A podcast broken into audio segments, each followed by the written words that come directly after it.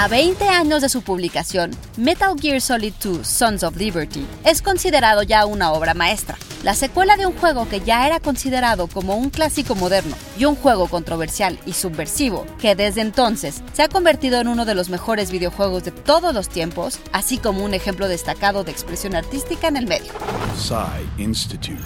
Masterpiece Your Life. El primer Metal Gear fue lanzado en 1987 por Konami y fue el primer juego desarrollado completamente por Hideo Kojima.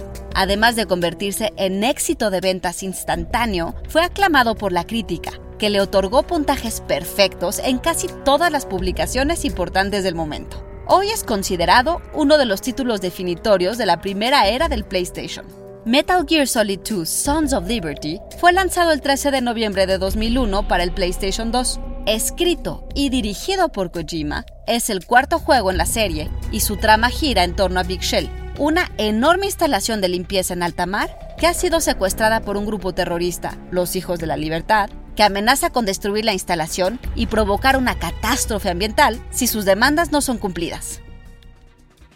Metal Gear Solid 2 llevaba el subtítulo de acción de espionaje táctico, y es que en lugar de confrontar al enemigo abiertamente, invita al jugador a evitar todo conflicto, razón por la que se le atribuye haber creado el género conocido como stealth.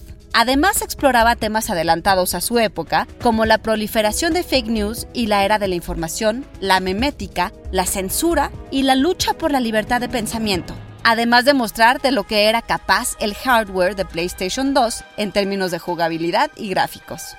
Idea de Blanca López y John Antonio Camarillo, con información de Collider. Y grabando desde casa, Ana Goyenechea. Nos escuchamos en la próxima cápsula SAE.